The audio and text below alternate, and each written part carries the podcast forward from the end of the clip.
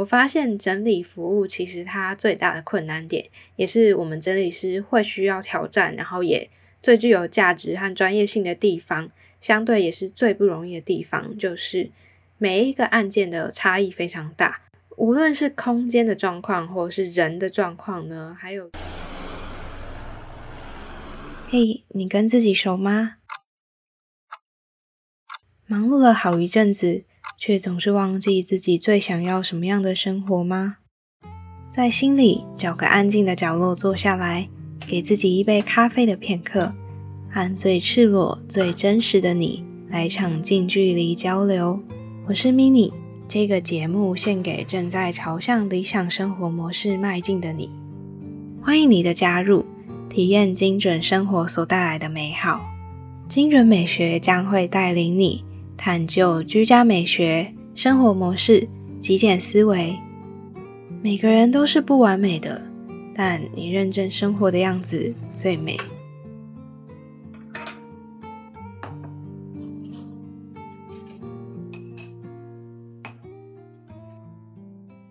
嗨，你好，我是迷你，陪你一起打造理想起居。这一集呢是精准美学的家居研究社系列。顾名思义呢，就是研究居家美学嘛。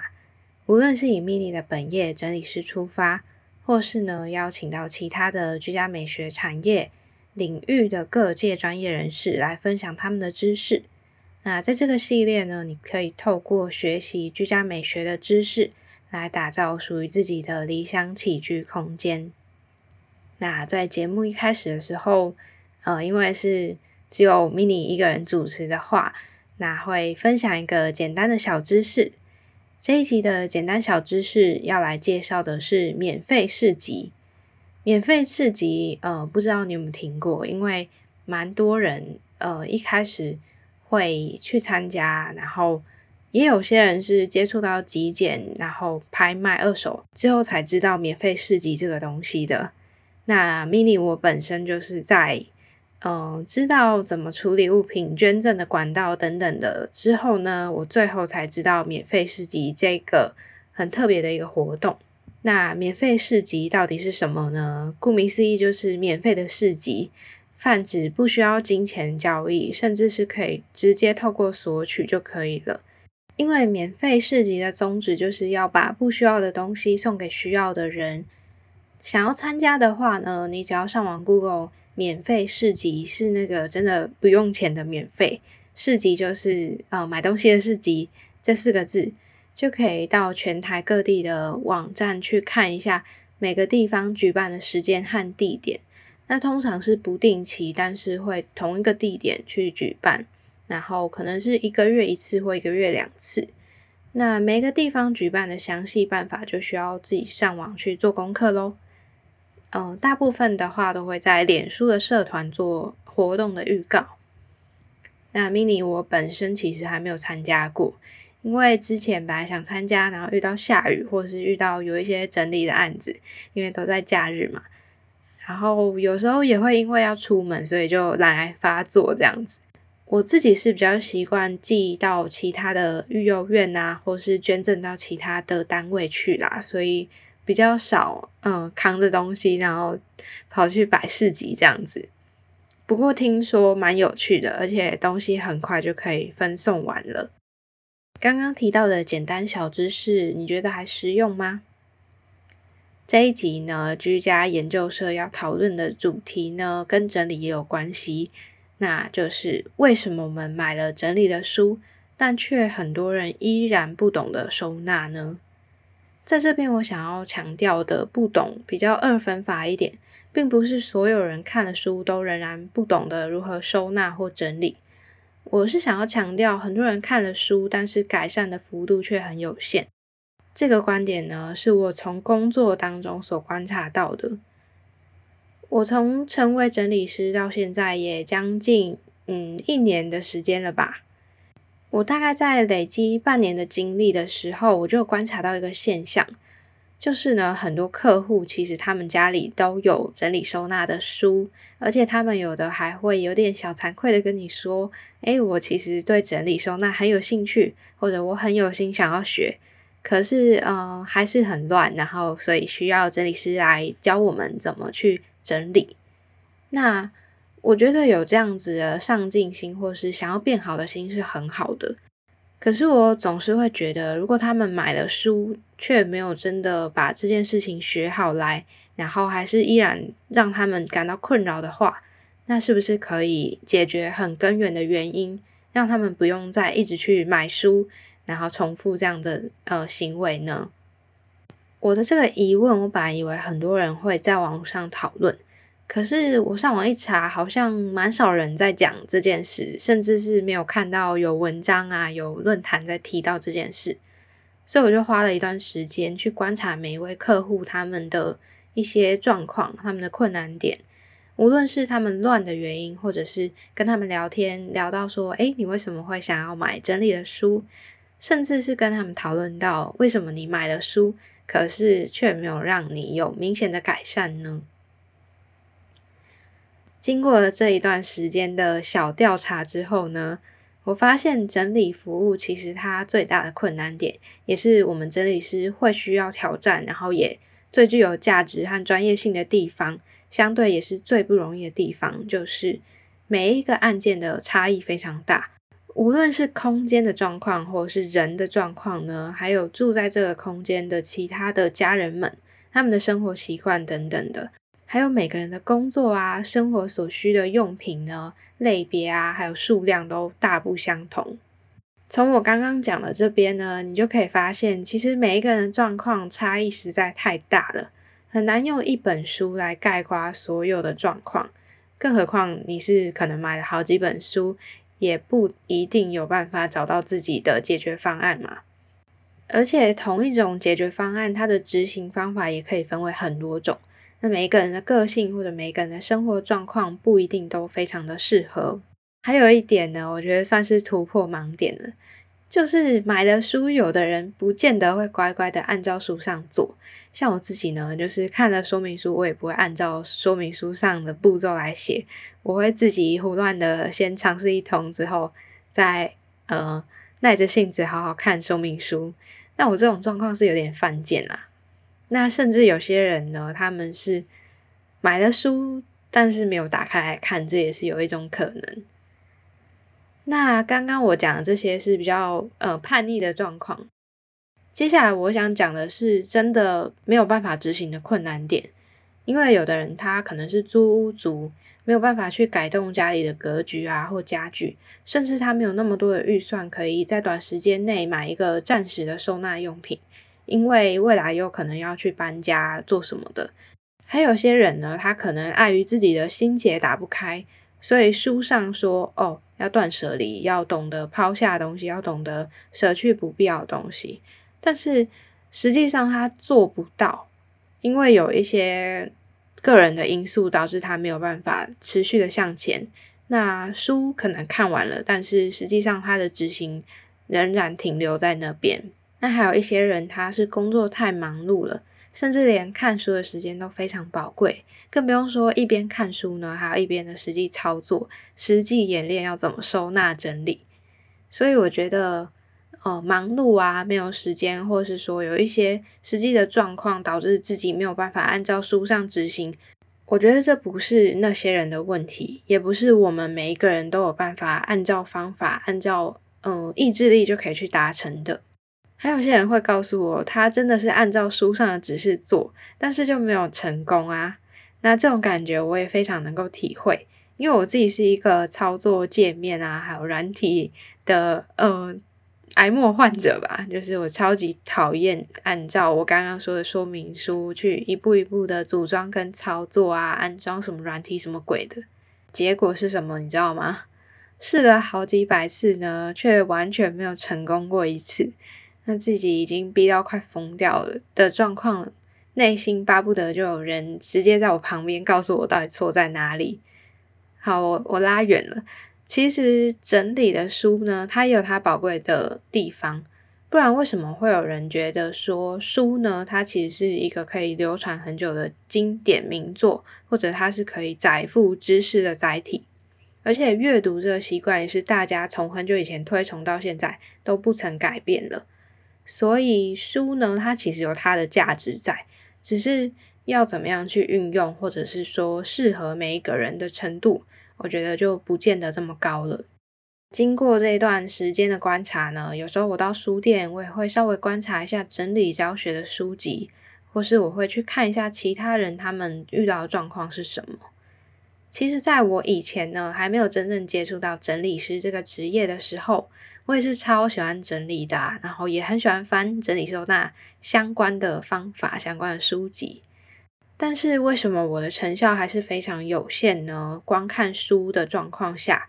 我自己回头回想看看，我觉得原因可能是因为我自己非常在乎每个东西的价值，所以我完全没有做到嗯减量啊，然后把东西淘汰的这个动作。那甚至是有些东西，我觉得还会需要嘛，尤其还很小的时候，我在那个时候就只有利用排列整齐这个方法，然后还有改变一些，比如说运用收纳用品的改造啊之类的。那光我自己的例子，我就很明确知道，书呢很难针对每一个人丢不掉东西的原因，还有丢不掉的那个物品的状况来去给答案，除非像是字典啊、辞海啊、周公解梦那种的，让你查找你的情况是什么，然后对症下药。不然，其实整理收纳的书大部分都是讲很大概的东西，只能把每一个人问题呢大概简化成。要么就是空间的状况，要么就是要怎么样正确的舍弃物品。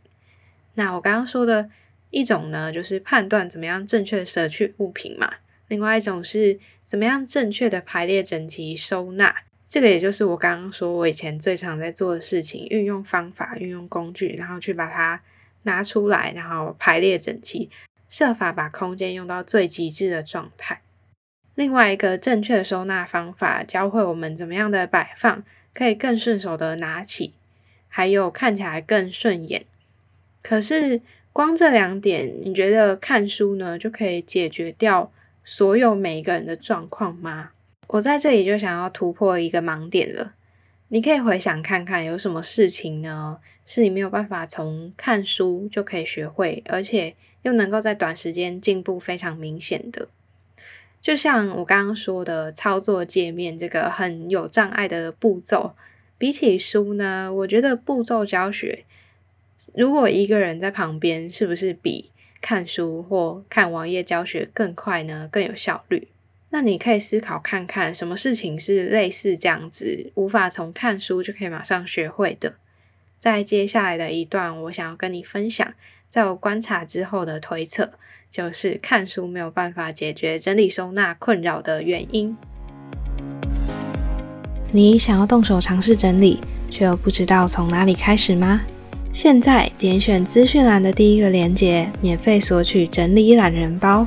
这是我整理了上百个家之后的同整报告，针对不同的混乱原因对症下药，用最简单的步骤让你踏出改变的第一步。好，收听完刚刚的整理懒人包的广告之后呢，有兴趣的朋友别忘了去帮我填写懒人包的表单，之后你就可以收到整理懒人包的档案了。那在上一段的时候，我刚刚有讲到为什么看书没有办法解决大部分的人的整理困扰。其实我接下来就想要来提到别的事情了。我一直以来都有在节目上分享过，我有健身的习惯。那有时候我会时常觉得，整理师跟健身教练其实是非常好拿来做比喻的，因为并不是每一个人都需要一对一的健身教练，可是教练呢，可以快速的直接看出你的状况，还有协助你达成你的目标，那从中给予你最快的一条捷径通往目标。那整理师相对也是这样的角色，因为你相对也可以看书来学。健身啊，或是看书来学游泳啊，或者是看书来学，好像没有人看书来学开车啊。但是有些事情你是可以透过自己摸索。开车好像太危险了，还是不要好了。刚刚乱举例。那整理师同时也是这样的角色，你在家也可以自己学习整理。你当然可以无师自通，或是透过看别人的案例啊，自己揣摩怎么样去学习嘛。可是整理师他为什么能够在最短的时间，类似健身教练的状况，可以在短时间最快给你一条迅速的捷径，通往你想要的目标？因为呢，整理师协助的案例比一般人再多，他们看过的状况也有一定的程度了。整理师可以站在更宏观的角度，点出每一个人在空间上，甚至他在心理上过不去的问题。甚至透过看照片，不需要开口问，我们观察空间就可以发现出问题。那刚刚我说的书呢？阅读、看书这个动作，我们只是透过书呢来获取作者想要传递的知识啊方法，那这也是一种途径。可是书的缺点呢，就是每一本书的内容其实差距非常大。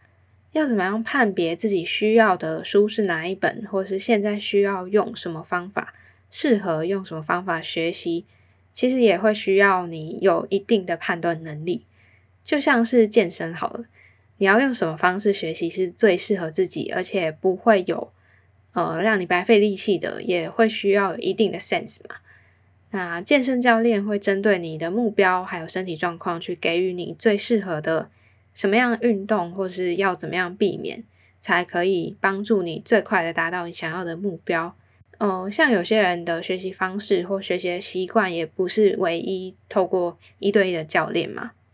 像有的人喜欢团课运动，比较有陪伴的感觉，他们的目的也比较不会是想要在短时间内就赶快达到目标。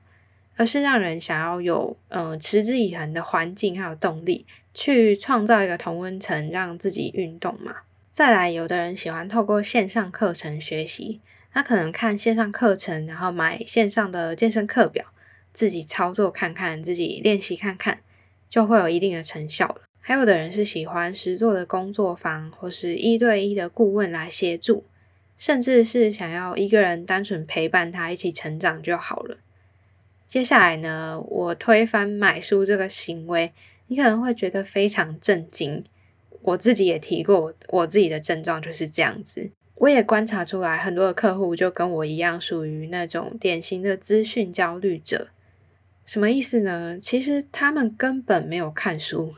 那比较吊诡的就是，买了书为什么又不看呢？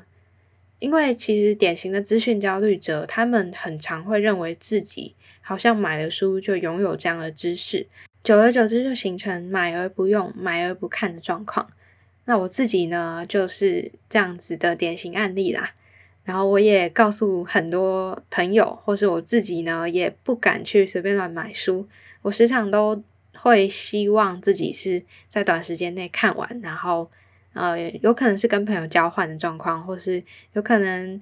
规定自己呢，买了书之后，在某个时间内要把它卖出去，或者要把它借给其他人，这样子我才会有一种好像去图书馆借书的感觉。